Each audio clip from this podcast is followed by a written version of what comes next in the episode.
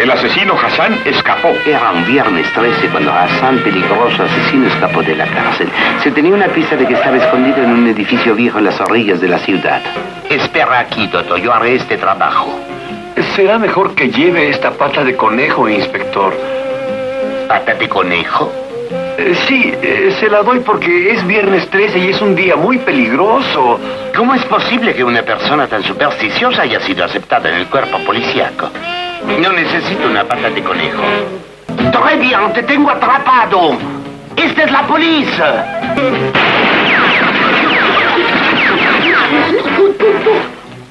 Lo atraparé. Dame una granada. Y también la pata de conejo.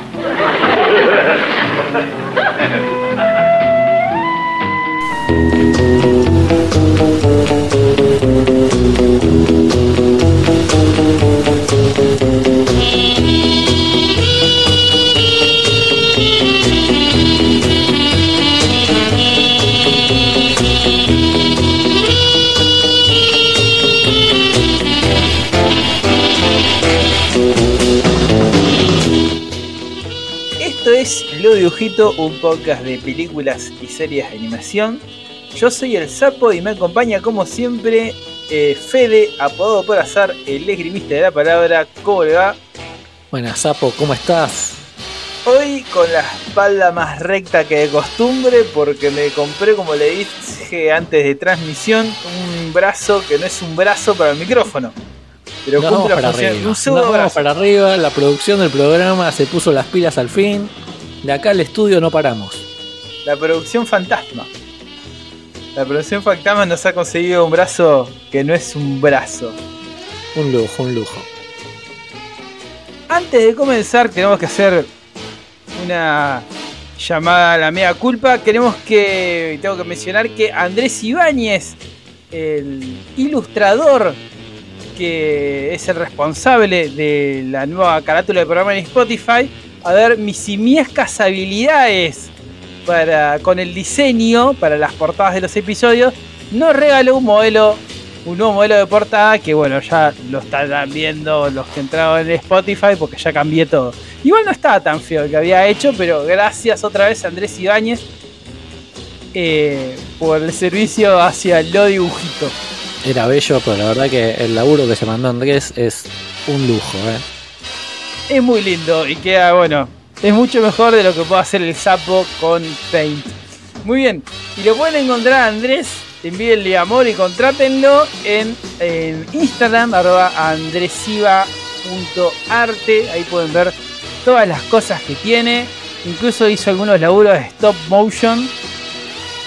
Así que dentro de poco, si sigue con el stop motion, le podemos encargar que haga lo dibujito de la película. Uh, qué grande que sería eso, pero no nos adelantemos tanto.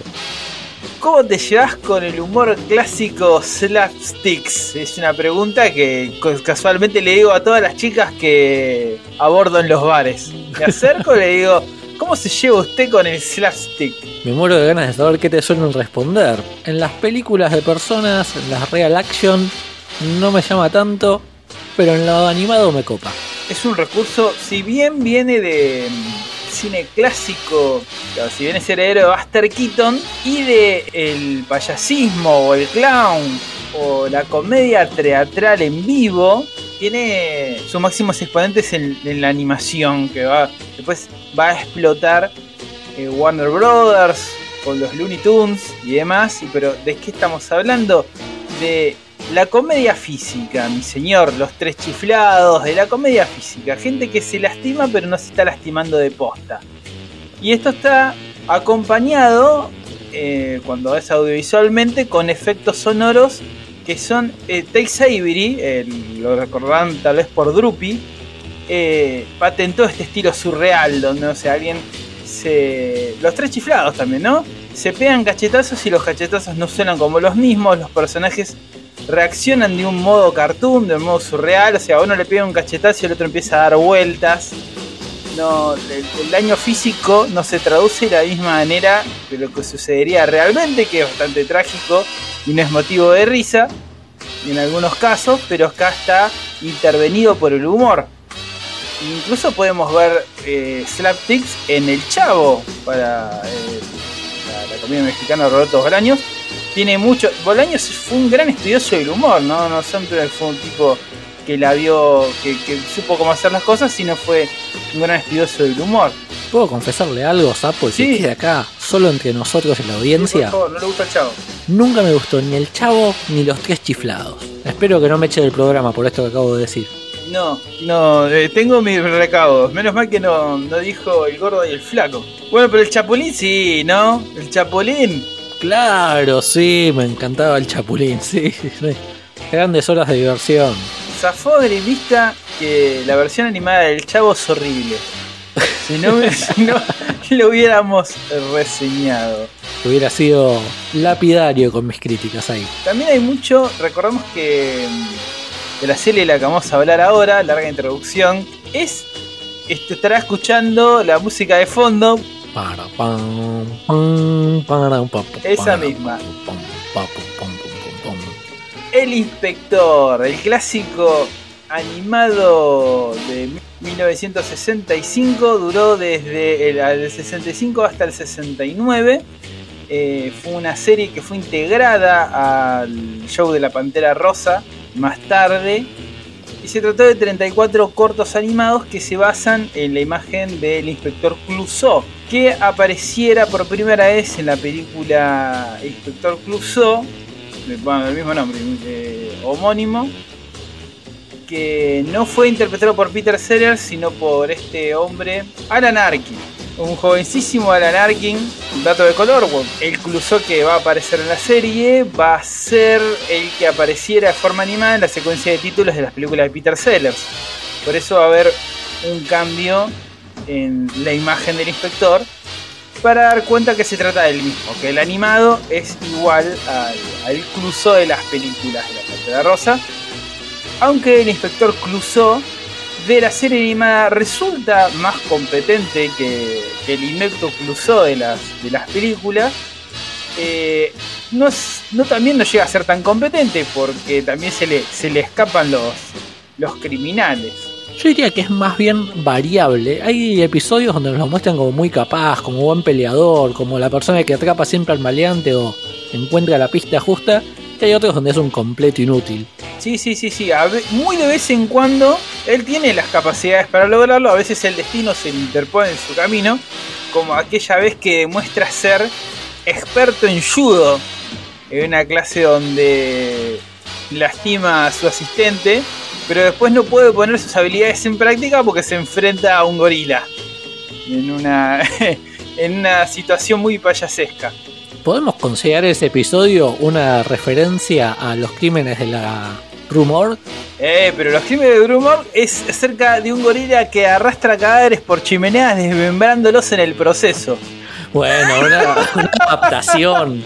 Es un guiño, claramente no es lo mismo, pero. Eh, va- va- vamos a volver a ese episodio porque eso es lo que me encanta. Y sí, sí, no, no, acá es eh, pon- ponele grimista, ponele. Me tocó, es mi turno. Es, es su turno. Y bueno, y la mecánica de estos eh, episodios del inspector son 34 episodios, pero son, son de 10 minutos.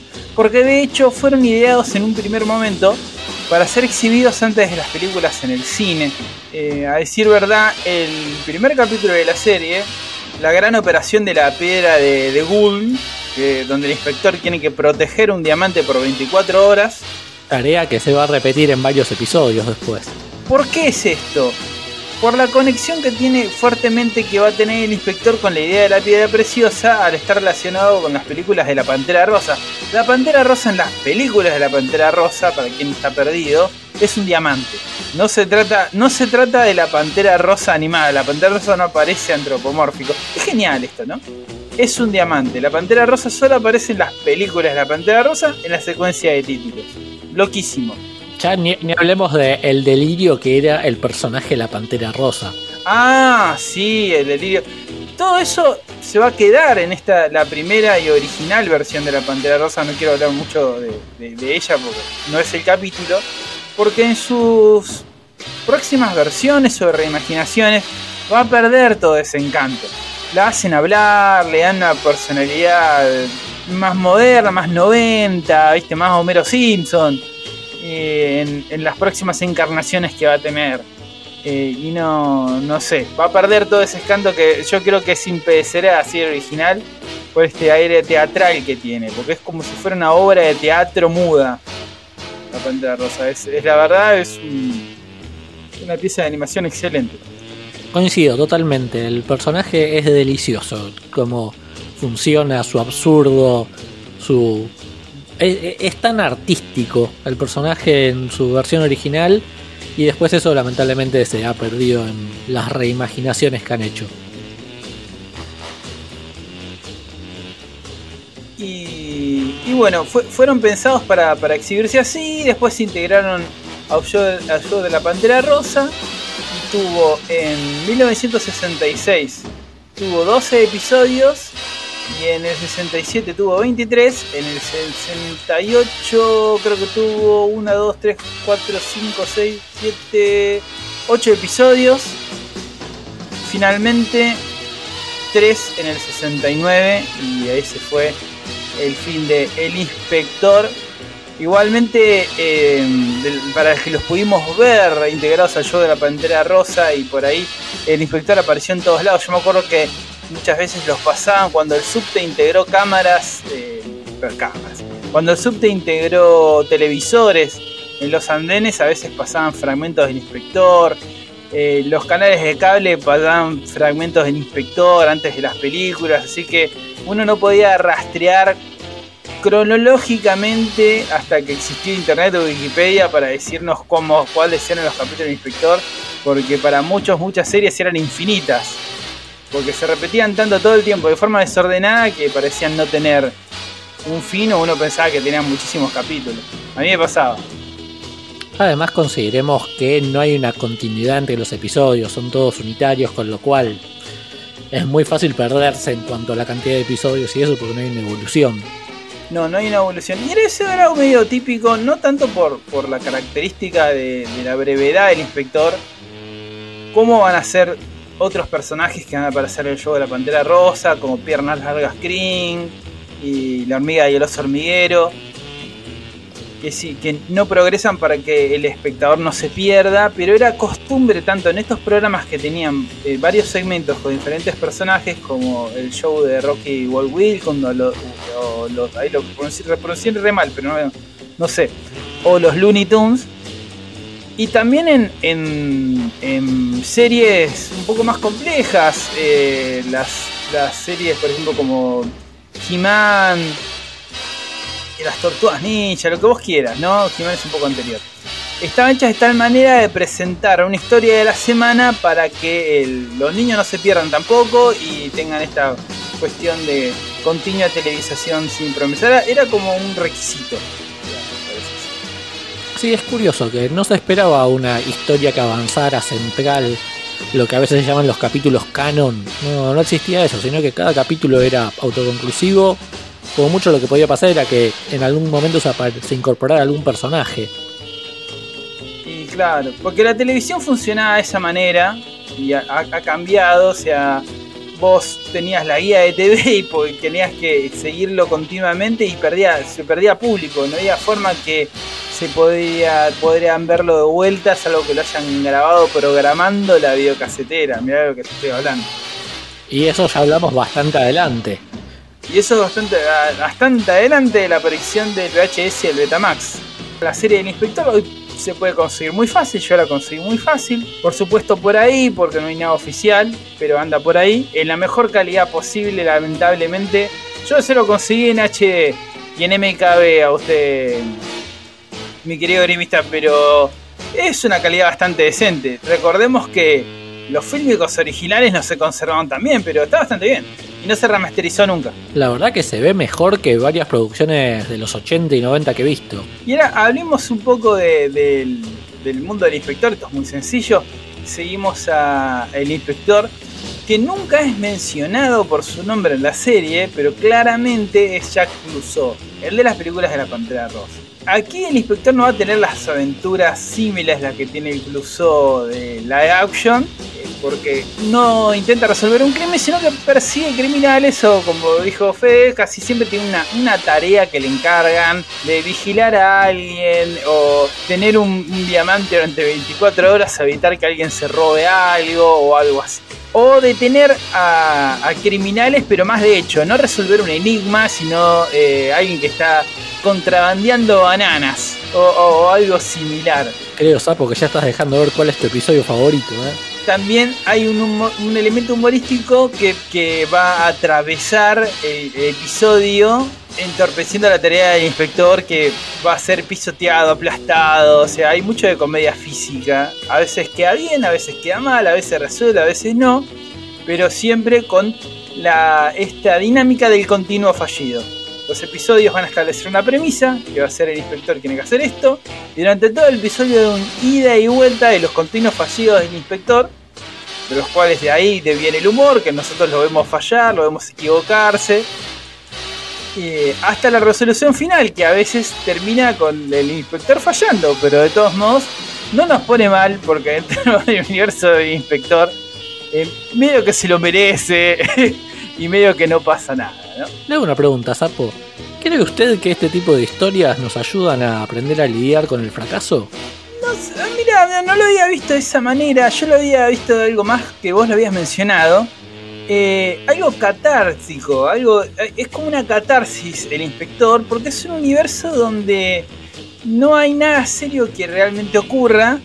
Y es la risa por la risa misma, alguien que se le cae una tabla, o el fallido, o, o demás.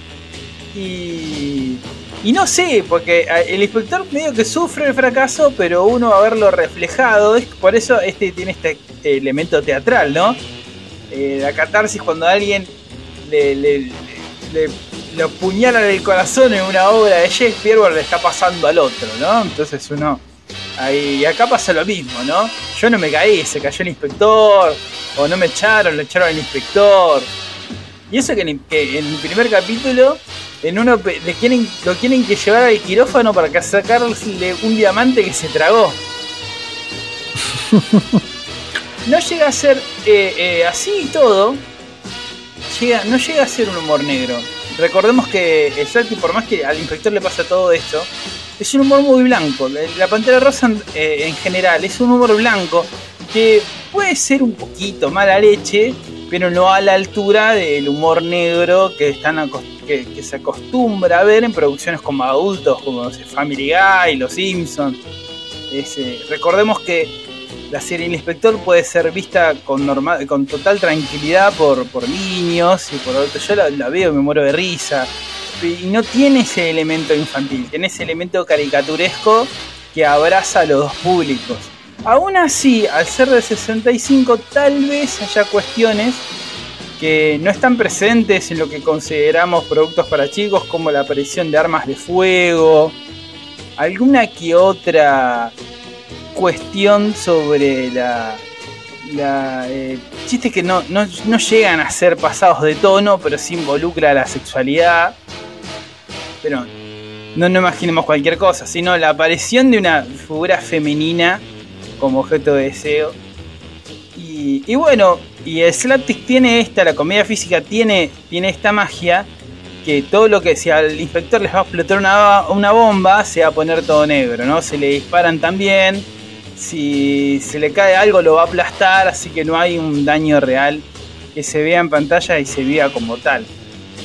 Algo que va a explotar mucho, van a explotar los- mucho los Looney Tunes de Warner Bros.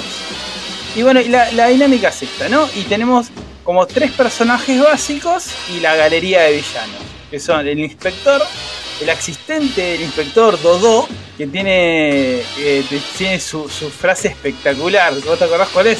¿Cuál es la que, a la que te referís, Sapo? Me quiero ir a mi casa. Ah, sí, totalmente. Yo no puedo evitar ver con mucho cariño a una frase que lo involucra, si bien no es él quien la dice, sino el inspector, que es el no diga así Dewey, que mi mamá lo ha reproducido toda su vida y entonces para mí tiene un valor muy grande. La gener- mi viejo también, las generaciones que han visto al inspector, no la nuestra, la anterior, eh, tienen, tienen muy incorporado, no, no es así, Dewey.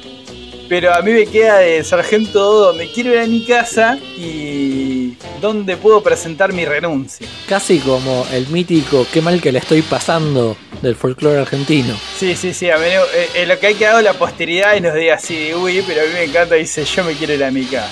Y, y la figura del comisionado, ¿no? Este hombre gigante calvo, que va a ser el inspector, el jefe gruñón del inspector que le va a encomendar eh, tareas y en algunas, en algunas historias va a estar involucrado junto con el inspector, muy a su pesar, ¿no? Totalmente.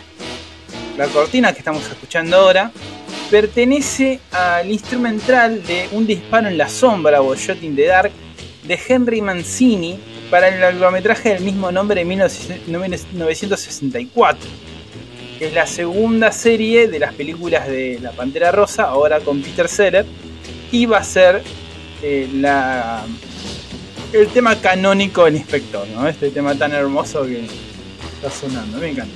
La verdad que tiene una onda yacera que es hermosa. Además contiene en sí mismo una promesa que no se cumple, ¿no? Porque tiene como esta idea de relato de crimen.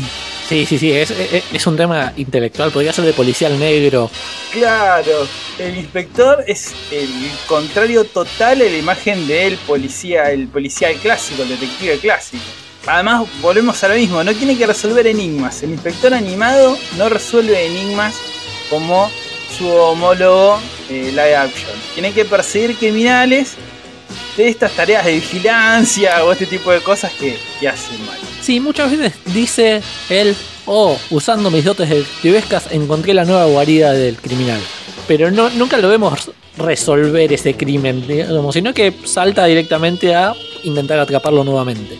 Diste en el clavo, que es algo que a mi viejo no le gustan las nuevas películas, las últimas películas de Steve Martin, a mí sí, porque Steve Martin rescata este Clouseau detective, eh, este Clouseau caricaturesco, ¿no? Y hay algo que incluye en las, dos películas de La Pantera Rosa, la más moderna, las últimas, la última es del 2009, las recomiendo.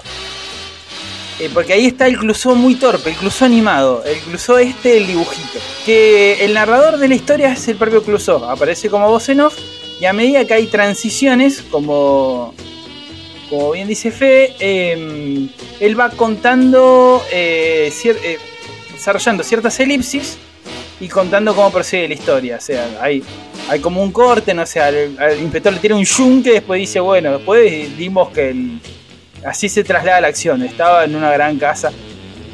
Ese esquema se establece en el, primer capítulo, la operación de la, de la piedra de, de Gould, eh, donde el inspector hace eso, ¿no? Te dice, cuenta ese no, el, el inspector me dio la tarea de, de tal, y después aparece la acción y una vez se va se va osificando con los relatos del inspector. No lo cierra, no lo suele cerrar, pero sí lo, sí lo osifica, es, es, cierto. Sí, pero tampoco dice cómo, así que puede ser todo bolazo.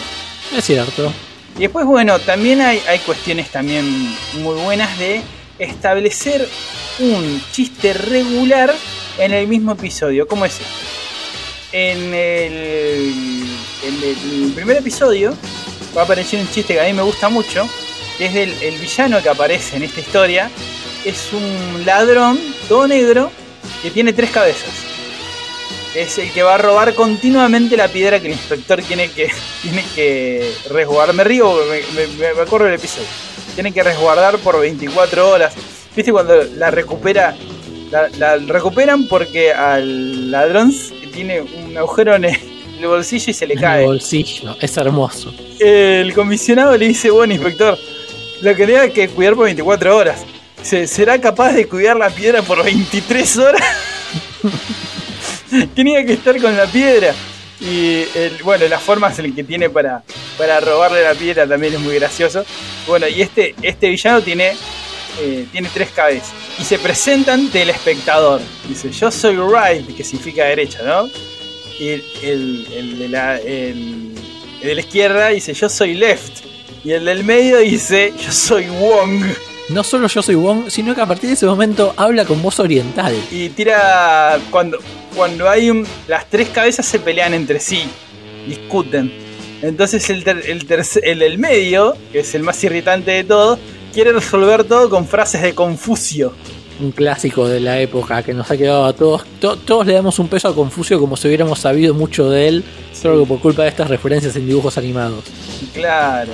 Bueno, después uno, el que le sigue, que de- es uno de- también de los que me gustan, porque tiene un chiste recurrente, el inspector eh, tiene que tener un contravista, el capitán Calamity. Clam es almeja en inglés, y su secuaz Crab Lowry. Este Calamity es una almeja con dos brazos. A mí me llama mucho la atención cómo los primeros capítulos tienen mucho de estos criminales no humanos, monstruosos, por llamarlo de algún modo, y después se pierde. Y me parecía algo interesante. Es reemplazado por, quizá por algunas cosas locas, como ese criminal que se hace pasar como un robot. Sí, bueno, y en el capítulo este, la almeja, estos villanos medio monstruos que van a desa- desaparecer, tristemente, eh, hay un chiste recurrente que es eh, el de los... Tienen que perseguir a estos contrabandistas en barco, ¿no? Son las embarcaciones que se parten por la mitad Sí, sí, sí, y el hundimiento del inspector. y el hundimiento del inspector. Quiero reservar el final porque es como hay como un remate final de ese chiste que se repite. Son un poco las, eh, las estructuras de humor que tienen, que van a tener todos estos capítulos, que en su mayoría también son persecuciones. Y, y hay, hay también referencias. En, en uno, en un capítulo se enfrenta a un monstruo tipo Mr. Hyde. Todos muy clásicos de la animación. Sí, sí, muy clásico, muy clásico. Hablemos eh, quizá de, de nuestras historias favoritas, ¿no? Yo tengo dos. Ah, yo tengo una sola elegida. Ah, Pero puedo, puedo, puedo mencionar una segunda también. Oh, mi favorita es la de La Mancha. ah, El cuarto capítulo, si no me equivoco, en el cual hay una mancha antropomórfica, digamos, que se puede transformar en cualquier cosa y en cualquier figura, y que es una ladrona de arte, y que el chiste final del episodio me parece maravilloso. No sé si lo puedo contar o no, Sapo. Dirá. Tampoco no quiero caer, es una serie de 50 años, porque bueno, no, porque el que lo ve por primera vez también se lo rinde. Es cierto, así que bueno, tápense los oídos por 10 segundos, pero el final, donde ellos terminan, el inspector Crusoe y Dodó, repintando todas las obras del museo para reponerlas antes de la mañana, me parece magnífico. Y otro episodio que disfruté mucho, me gustaban más que nada los primeros episodios porque la- los villanos estos no humanos me gustaban más. Fue el de la araña. De, por sí tiene el momento en el cual están en la Torre Eiffel, cosa que me encanta porque es un icono parisino. Y como la historia tiene mucho peso, el hecho de que ocurre en Francia es algo que disfruté un montón. Y además todos los juegos con la araña, la telaraña y demás me pareció que funcionan muy bien. Bueno, yo tengo, yo tengo mis, mis dos episodios. Uno es cuando uno de ellos es eh, el inspector que persigue, investi- está investigando el robo de un cargamento de plátanos. Y el episodio empieza con eh, el inspector demostrando sus habilidades sin judo. Maltratando a Dodó en el proceso, una especie de demostración mala leche donde lo lastima a Dodó. Y se expresa una especie de, admiración Dodó por, por la fuerza del inspector, por sus habilidades con el combate.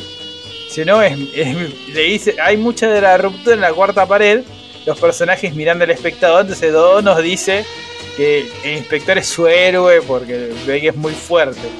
Eh, llegan a, a la guarida de- del contrabandista y ven que es un marinero petizo, casi muy enano y chiquito. Pero tiene un cómplice que es un gorila, que es el que realmente se está afanando las bananas. Entonces el inspector, cada vez que va a enfrentarlo, eh, unilateralmente es lastimado con el gorila que está atrás de una cortina, quien es el que realmente le da los golpes al, inspector sin que él lo advierta. Y esta, esta sí es un- una apuesta muy teatral, mu- muy reproducible en un espectáculo humorístico de comedia física. También es muy gracioso y tiene su remate final que es muy bueno. comentando del final, así que de nuevo pueden taparse los oídos por 10 segundos. Me da mucha ternura que al final el inspector termina diciendo que su héroe es Dodó. Y e- ese paralelismo es hermoso. Sí, es muy lindo. Y el otro es cuando el inspector viaja a Inglaterra, a Londres, persiguiendo un ladrón de diamantes. Pero la Scotland le pide un favor, le dije, bueno, eh, bueno, que este es otro elemento, ¿no? La aparición de armas de fuego, que tenemos que ir muy, mucho más en el tiempo para que estas no tengan que aparecer en animación. En muchas series, cito por, por tener de ejemplo la de Robocop, por ejemplo, la serie animada de Robocop, o tal vez muchas, como las Tortugas Ninjas o, o Beware de Batman, tienen que suplir las armas de fuego por láseres porque al público estadounidense y con cuando me refiero a público estadounidense me refiero a la sociedad de padres y maestros eh, ese, es- eso vendría a ser los padres que se quejan eh, quieren que, no quieren que aparecieran armas de fuego en las, producciones infantiles.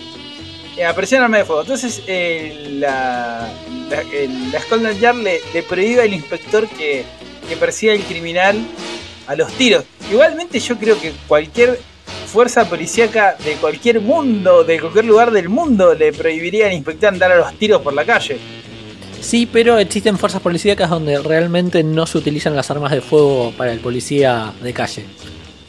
el chiste recurrente o el running gag que va a tener este episodio es el inspector eh, rompiendo su promesa e intentando usar el arma cuando se encuentra con, con el ladrón, pero de repente el- sale el director de la Scotland Yard de un tacho de basura atrás de una puerta, abajo de una moneda y le pega haciéndole recordar que no tiene que arma. Es buenísimo ese. Bueno, a mí el que menos me gustó fue el episodio en el cual el inspector se enfrenta a un perro que está No, protegiendo ese es una uno de casa. los mejores, es uno de los clásicos. No, no, no. Es que el tema es justamente. Es un. tan clásico, tan repetido, tan manido. Es demasiado de Tommy Jerry, de los Looney Tunes.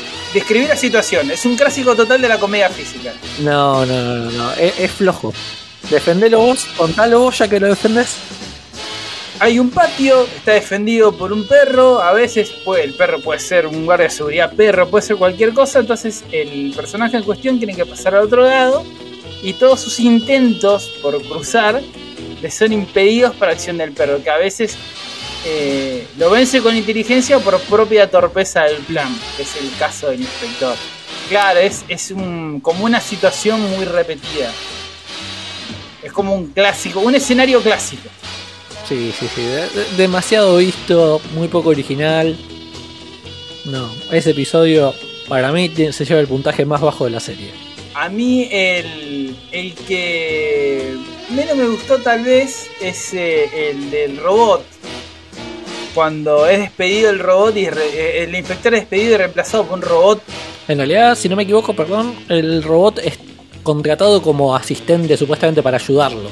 Es- no, no, no, no es, no es el, el, el criminal que se disfraza de robot, eh. Ah, perdón, confundí el Es episodio. otro, es despedido, es reemplazado por un robot y el, el inspector intenta destruirlo y después el comisionado es despedido y reemplazado por el mismo robot. No, no es uno de los mejores episodios, eso seguro. Sí, quizá, ¿sabes por qué no me gusta? Eh, se llama, el episodio se llama Los Mísero, Los Miser Robots, haciendo, es un juego de palabras con los miserables. No aparece Dodo y yo creo que es uno de los episodios con el humor más negro posible. No, no, no, no, no lo disfruto mucho porque las pasan todo muy mal. Eh, es a nivel personal, ¿no? Y tampoco es uno de los más divertidos. Eso tiene que ver con su gran corazón, Sapo. Usted es un sentimental.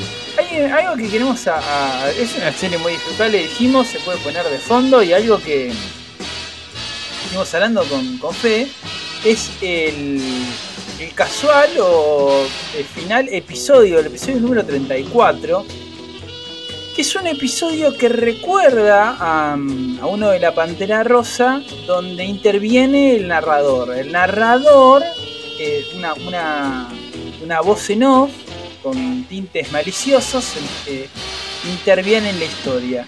En, en este episodio de la Pantera Rosa le empieza a hablar a la Pantera Rosa que tiene un conflicto con un vecino porque parte de su árbol está en la en el patio del vecino y este lo corta. Entonces interviene para que los dos se peleen.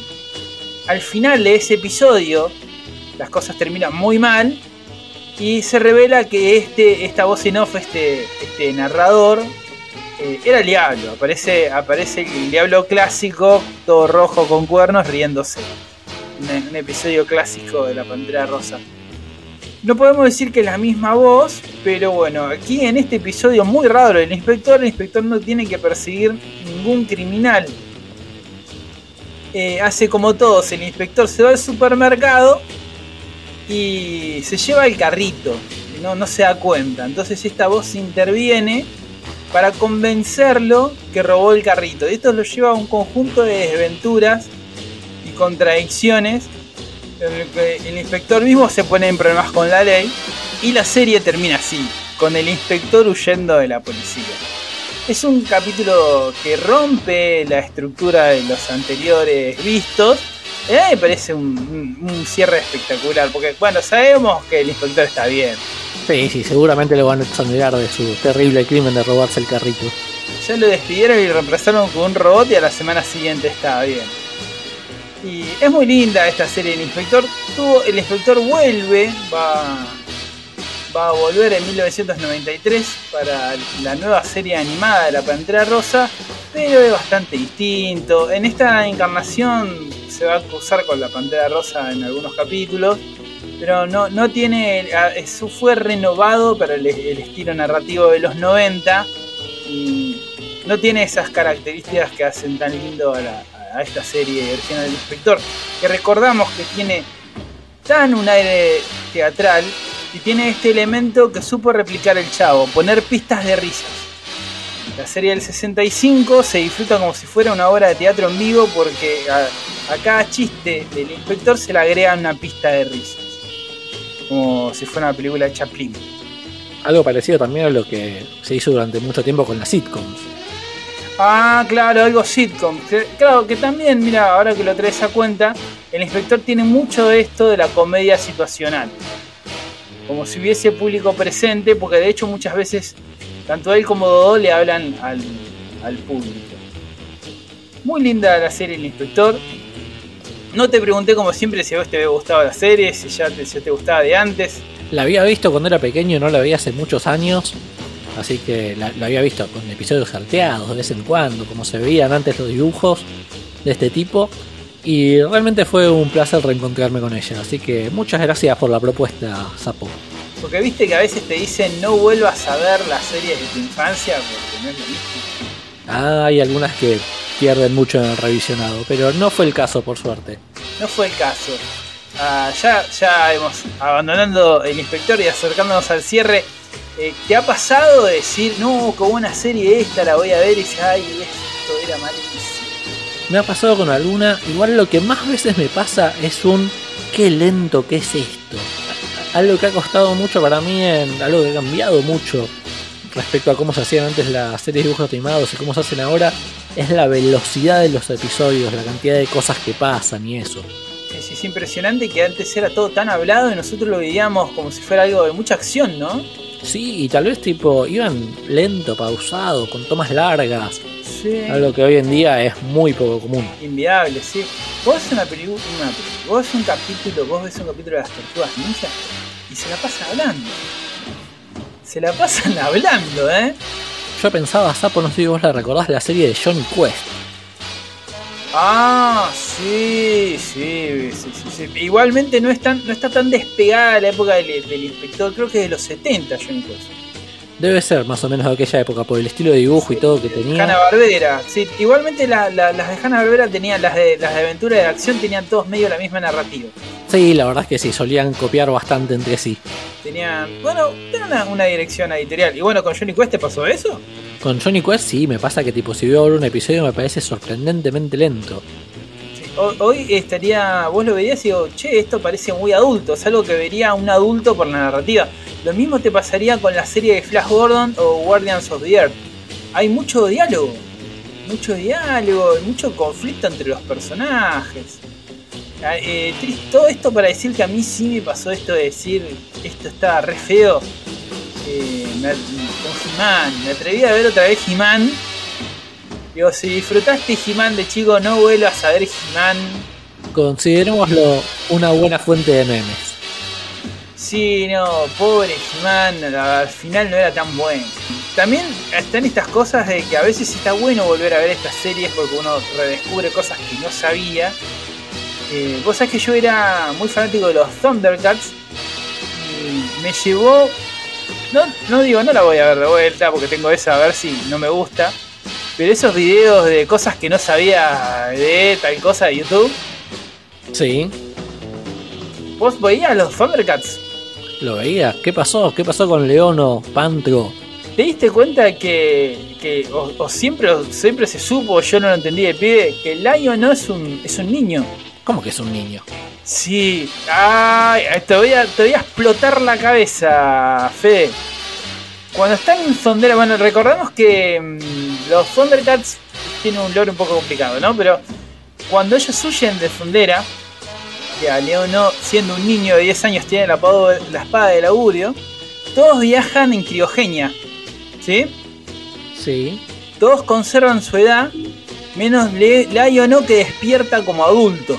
Entonces, él durante la serie, por eso lo cuidan tanto los adultos, Pantro, eh, Chitara, por eso lo cuidan tanto a él y no tanto a los gemelos, porque él es, una, es un niño en el cuerpo de un adulto. Wow, me volaste la cabeza, sapo. No lo puedo creer, y lo vi y tenía razón el video. Digo, no te diste cuenta porque eras muy chico, míralo de vuelta. Y es cierto, porque habla como nene, no entiende un montón de cosas. Y no es la misma atención que ponen con los gemelos, porque ellos sí son niños. Pero Lion no es un nene que está en el cuerpo de un adulto. Yo que lo veía como un héroe hecho y derecho, grande, poderoso, maduro. Es, consigue su madurez a fuerza de nobleza, por eso pudo usar la espada del augurio. Porque tiene la pureza de un niño. Nadie, si no, no lo podría aportar. Porque la corrupción está propia dentro de, de- de la adultez en sí misma, por más bondadosa que sea una persona. Eso se lo dice el, el loco este que quedó, quedó en el alma, en el ojo de Sondera, el mentor de él.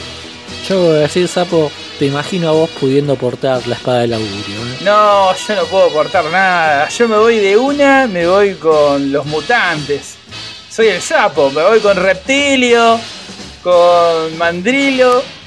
Aunque no seas un felino, yo estoy seguro de que te hubieran recibido con los brazos abiertos. Pero yo, bueno, ¿usted cree que el sapo se va a ir con los felinos cómicos? Yo me voy con los mutantes. Ahí nos jugamos unas cartas. Hay que ver los Thundercats de vuelta. La verdad que está, está disponible, creo que en HBO Max. No, no, no nos comprometamos a otra serie. Tenemos que seguir con películas por un tiempo. Tenemos que seguir. ¿Y con qué vamos a seguir la semana que viene? Vamos a seguir con las 12 pruebas de Asterix. Toma. Una de las tantas películas de Asterix y Obelix. Otro clásico de la vieja época. Así que vamos a revisitarla y ver qué, no, qué pensamos hoy en día de esa película. La versión animada del cómic franco-belga. Que dicen las malas lenguas se copió mucho de las aventuras de Paturuzú. Oh, pero bueno, guardémonos el- los picantes para el episodio correspondiente. Bueno, este ha sido todo el capítulo sobre El Inspector, serie de 1965. No le tengan miedo porque es muy divertida, súper recomendable. Eso sí, yo recomiendo no verla con suma atención, es, es, es- es como para pasar el rato, ver capítulos salteados, así como bien hizo el esgrimista. Nosotros nos pueden encontrar en Instagram, que en algún momento le voy a poner algún otro contenido. Instagram ya me está diciendo, ya está insistiendo mucho en que haga reels para, para dar más seguidores. Y donde hicimos contenido y bueno, sigue la promesa activa de que en algún momento vamos a estar en, en YouTube. ¿Está volviendo? Así funcionan las historias porque vamos a voy, voy a encargarme de prometer capítulos nuevos durante, todas las grabaciones. Se viene, se vienen más episodios de Así funcionan las historias. Y estoy esperando a tener un par grabados para invitarlos Sapo a que me acompañen en un episodio. Genial, genial. Bueno, y ahí estaré. Y esto ha sido todo. Yo soy el sapo. Yo, Fede, el esgrimista de la palabra. Y nos reencontramos en el próximo episodio de Lo Dibujito.